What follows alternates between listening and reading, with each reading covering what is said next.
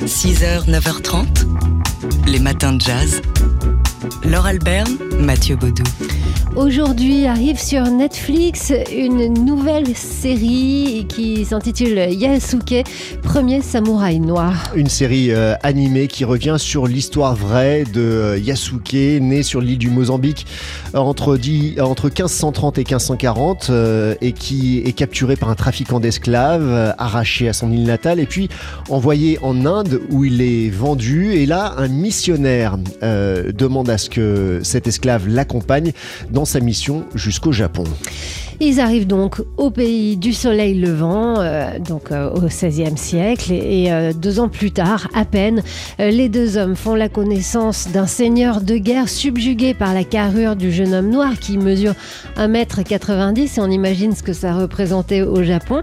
La couleur de sa peau et son intelligence, vu que sur ces deux petites années, il a réussi à apprendre la langue du Japon. Et alors, Yasuke devient samouraï, il est affranchi et devient le premier samouraï noir. Euh, C'est le premier guerrier africain de, de l'histoire euh, nippone. Une histoire et un destin assez incroyable raconté donc dans cette euh, série Yasuke, premier samouraï noir, une série animée. hein. C'était un, dessin animé Et euh, fantastique aussi, hein. Oui, c'est quand même très euh, romancé voilà, très- et, et ça tombe dans le, dans le fantastique. Ça s'adresse, disons, à un public jeune adulte, on va dire. Voilà. Euh, parce- entre voilà, c'est- a- attention, euh, ne vous faites pas avoir, ça ressemble à un dessin animé pour les enfants. ce n'est pas le cas. Euh, Il y a quand même des têtes qui volent, hein. n'oublions pas qu'il est samouraï. Oui, Donc, euh, et voilà. qu'il joue du katana. Euh, c'est donc à voir dès aujourd'hui sur Netflix. 6h, 9h30, les matins de jazz. Laure Alberne, Mathieu Baudou. Alors on vous parle souvent euh, dans les matins de jazz parce que c'est fascinant de ces musiciens euh, qui ont ce- cette particularité qu'on appelle la synesthésie d'associer un son à une couleur, une image, un parfum, enfin bref, à, à un autre, d'a- d'associer euh, différents sens. Eh bien, aujourd'hui, on vous parle d'un peintre qui avait ce don-là de synesthésie, c'est Vassili Kandinsky. Oui, avec cette exposition virtuelle que présente euh, le centre euh, Pompidou euh, en ce moment, Vassili Kandinsky, qui d'ailleurs a eu sa révélation de, carrière artistique en, se rendant à un concert, un concert de, Wagner. Tout d'un coup, en entendant la musique, il a vu des couleurs. Il s'est alors, lui qui se destinait une carrière d'avocat, s'est plongé dans cette carrière artistique, heureusement pour nous. Et cette, cette synesthésie l'a accompagné toute sa vie, c'est-à-dire qu'il l'associait véritablement bah, ses couleurs, ses peintures à de la musique, à des notes de musique. Et c'est-à-dire que il, littéralement, il voyait la musique. C'est quand même assez fou d'imaginer ça. Alors, il, y a toute une euh, série de parallèles entre sa peinture et la musique. À un moment de sa vie, il a, a théorisé tout ça parce qu'il a écrit pas mal d'ouvrages théoriques. Euh, il a classé ses œuvres en impression, improvisation, composition. C'est-à-dire qu'il a emprunté des termes à la musique euh, pour classifier sa propre euh, musique. Il y a la notion, propre de, peinture. une notion de, de rythmique aussi, de Voilà, rythme en peinture. Il y, a, il y a plein de choses vraiment et c'est réel. Il, il n'a cessé de faire des allers-retours entre la musique et la peinture. Lui-même d'ailleurs était euh, violoncelliste Et et pianiste. euh, grand mélomane, ami de musiciens, de compositeurs, notamment de Schoenberg qui était peintre aussi. Enfin bref, il y a plein d'allers-retours. Et donc, ce qui est euh, intéressant dans cette euh, exposition virtuelle, bah, c'est qu'on nous explique ces choses-là. Et puis, euh, il y a ce- ce- cette expérience. Alors, c'est un gadget. Vous, vous, Mathieu, vous n'êtes pas convaincu. Moi, je suis. Il y a un côté assez ludique. Euh, de, vous pouvez cliquer et associer vous-même une Couleur. couleur à un son, comme ça se passait dans l'esprit de Kandinsky. Et ensuite, vous essayez à votre tour. Alors, vous pouvez écouter l'un de ces tableaux emblématiques. Jaune, ensuite, rouge, vous pouvez bleu. essayer. Voilà. Ça s'appelle Play Kandinsky, jouer un Kandinsky. Donc sur ce tableau euh, jaune, rouge, bleu, vous cliquez sur des éléments du, du tableau et vous avez des sons qui apparaissent en Mais lien oui. avec ce tableau. Voilà, alors Kandinsky voyez la musique et vous, vous pouvez écouter euh, les Et tableaux de Kandinsky. C'est pas Ça s'appelle euh, donc euh, cette exposition euh, dans l'intimité de Kandinsky, expo virtuelle présentée par le Centre Pompidou. 6h, 9h30, les matins de jazz sur TSF Jazz. C'est un festival historique euh, qui est né euh, sur l'île du Berceau à Samoa-sur-Seine où repose Django Reinhardt. Et d'ailleurs, il, tient son nom de l'illustre musicien manouche. C'est euh, celui qui est surnommé le plus petit des grands festivals de jazz, le festival Django Reinhardt. 42e édition qui aura lieu cet été du 1er au 4 juillet prochain sur la pelouse du château de Fontainebleau et on connaîtra la programmation complète et définitive aujourd'hui à midi ont déjà été annoncés depuis euh, quelques semaines euh, Jamie Cullum, Thomas Dutronc, Stokelo Rosenberg, Catherine Ringer ou encore Ibrahim Malouf. Mais, mais on peut vous citer ce matin, en avant-première, le nom d'une autre tête d'affiche qui participera à ce festival, donc du 1er au 4 juillet. Et c'est la chanteuse Ayo qui sera le vendredi 2 juillet sur la scène du festival Django Reinhardt. Euh, Ayo avec le pianiste Gaël Rakotondrabé et le saxophoniste Samy Thiebaud.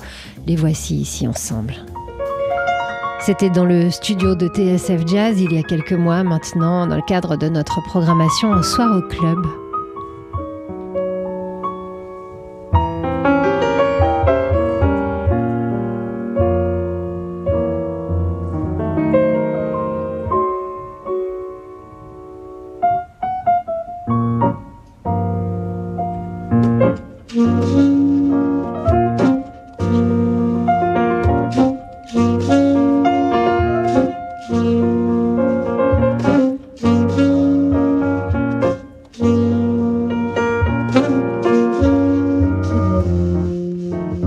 think about the life I live, a figure made of clay.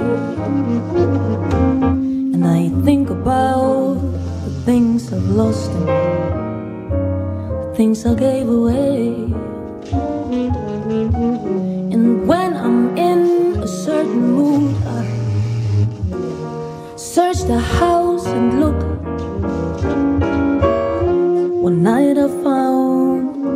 magic words. And no matter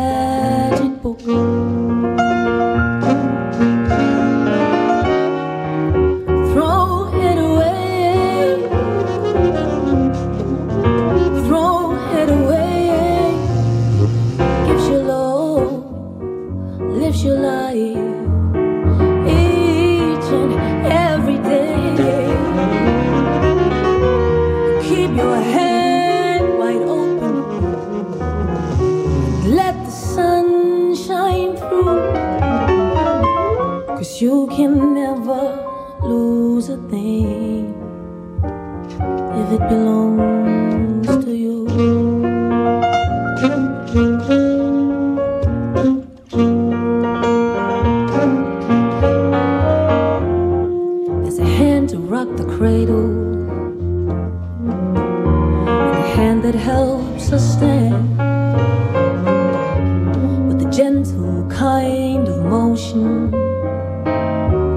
it moves across the land. And the hands unclenched and open, gifts of life and love it brings. So keep your hand wide open.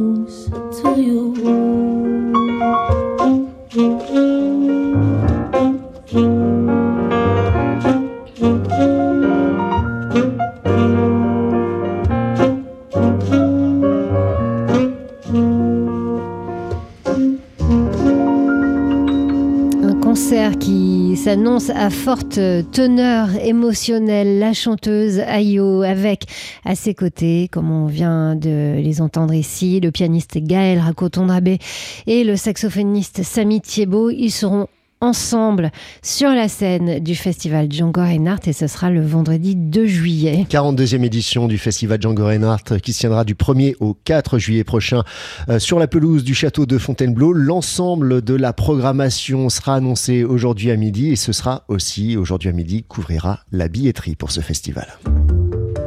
Les matins de jazz. De l'œil à l'oreille. On est jeudi, on parle d'art dans les matins de jazz et oh joie, on en parle avec vous, Fabien Simode, rédacteur en chef du magazine d'art L'œil. C'est un dieu parmi les autres du panthéon de l'ancien royaume de Dahomey, l'actuel Bénin en Afrique de l'Ouest. Gou, G-O-U, est le fils de Mahou et Lisa, le frère de Msé, dieu de la guerre. Il a inspiré l'un des chefs-d'œuvre de l'art africain, une sculpture en métal réalisée au milieu du 19e siècle par le forgeron Ekplenkendo Akati, l'un des rares dont nous connaissions encore le nom. Gou à forme humaine, avec deux bras et deux jambes tubulaires. Dans sa main droite, il tient un sabre, dans l'autre, un gourdin. Stylisé, comme toujours dans la statuaire africaine, ce dieu à taille humaine coiffé d'une couronne, est entré dans les collections du musée du Trocadéro en 1894. C'est un capitaine de l'armée française qui l'a offert à l'époque, hein, déclarant l'avoir trouvé sur une plage. En réalité, il a été pillé par l'armée française dans le palais du roi Béanzin en 1892, parmi plusieurs centaines d'autres objets rapportés en Europe. Et ce goût est au centre d'un documentaire sur les restitutions d'objets d'art africains, ainsi que d'un imbroglio diplomatique entre le Bénin et la France. Diffusé dimanche, ce documentaire est encore visible sur la plateforme France TV. Je vous le recommande chaudement car il permet de comprendre ce sujet complexe des restitutions de l'art africain, sa collecte lors de la colonisation, sa muséification, jusqu'aux réclamations nombreuses des pays de l'Afrique depuis les années 1970. Dans le cas de Gou, c'est Apollinaire, avant Michel Héris, qui a remarqué la beauté de la statue et proposé de la faire entrer au Louvre. En 1935, Gou est exposé au MoMA de New York et photographié par Walker Evans, l'un des grands photographes américains. C'est ce parcours hein, qui, en un siècle, a transformé ce qui était une effigie sacrée dans un palais en un objet d'art de musée. Alors quand le président Macron rouvre le dossier des restitutions du patrimoine de l'Afrique en 2017, et lorsque la France s'engage à rendre une partie de son trésor royal au Bénin, nombreux sont ceux qui pensent que Gou reviendra sur ces terres. Malheureusement pour eux, il ne fait pas partie des 26 œuvres retenues par la France pour être restituées, car plus qu'une simple sculpture, Gou, qui est entré entre-temps au Louvre hein, en 2000, a acquis le rang de chef-d'œuvre. Or, comment restituer un chef-d'œuvre? Et comment aussi éviter d'ouvrir un peu plus encore la boîte de Pandore des restitutions réclamées cette fois par l'Égypte, le Mexique, parmi d'autres pays. Ce qui nous rappelle que l'art n'est pas qu'une affaire de goût, G-O-U-T, mais aussi parfois de diplomatie. Les matins de jazz. De l'œil à l'oreille. Et on retrouve Fabien Simode, le rédacteur en chef du magazine d'art L'œil. Marengo, c'est le nom de la bataille qui opposait en 1800 le général Napoléon Bonaparte à l'armée impériale du Saint-Empire. Remportée par Bonaparte, ces batailles ont mis euh, fin à la campagne d'Italie, mais elle a aussi donné son nom à une recette, le poulet Marengo à base de morceaux de viande mijotés dans de la tomate et du vin blanc. Cette recette aurait été, pour l'anecdote, créée par le cuisinier de Bonaparte le soir de la victoire. Ce qu'on sait moins, c'est que Marengo a aussi donné son nom à un cheval de sel, un magnifique pur sang arabe capturé en Égypte et ramené en France en 1799. C'est lui hein, que l'on voit monter par Napoléon franchissant le col du Grand Saint-Bernard dans le célèbre tableau de David. Alors selon la légende, Napoléon le chevauchait lors de la victoire de Marengo, mais aussi d'Austerlitz, d'Iana et de Wagram jusqu'à Waterloo en 1815 qui signe cette fois la défaite de l'empereur face aux armées alliées. C'est là que Marengo est capturé et envoyé en Angleterre. Et si on vous parle de Marengo, le cheval, c'est que son squelette est aujourd'hui exposé au Musée national de l'armée à Chelsea. Et oui, invité avec d'autres à commémorer le bicentenaire de la mort de Napoléon, l'artiste Pascal Convert a imaginé rapatrier ce squelette, ce qui lui a été refusé par les Anglais. Mais il a tout de même obtenu l'autorisation d'en faire une réplique en 3D pour l'exposer au-dessus du tombeau de l'empereur, pardon, sous le dôme des Invalides. Vous pourrez le découvrir quand le musée des armées rouvrira ses portes. Mais cela n'est pas du goût du directeur de la Fondation Napoléon qui mène campagne contre l'œuvre. Cela a donné lieu à une pétition intitulée Réhumaniser Napoléon en suspendant un squelette de cheval en plastique au-dessus de son tombeau. On rêve. On rêve, oui, car ce n'est pas une provocation gratuite d'un artiste contemporain. Non, Memento Marengo, souviens-toi Marengo, le titre de la sculpture fait au contraire référence à l'histoire funéraire. Au transit, par exemple, ces représentations de squelettes au-dessus des tombeaux que vous pouvez voir à la basilique Saint-Denis, comme aux rituels antiques qui consistaient à enterrer un guerrier près de sa monture. Dans certains cas, explique même Pascal Convert, le cheval était suspendu au-dessus de la tombe comme un véhicule céleste. C'est ce que l'on appelle dans l'histoire de l'art un memento mori, un souviens-toi que tu vas mourir. Ce qui fait nous souvenir, nous, ce matin, que Napoléon reste un sujet très sensible, même de son sang après sa mort.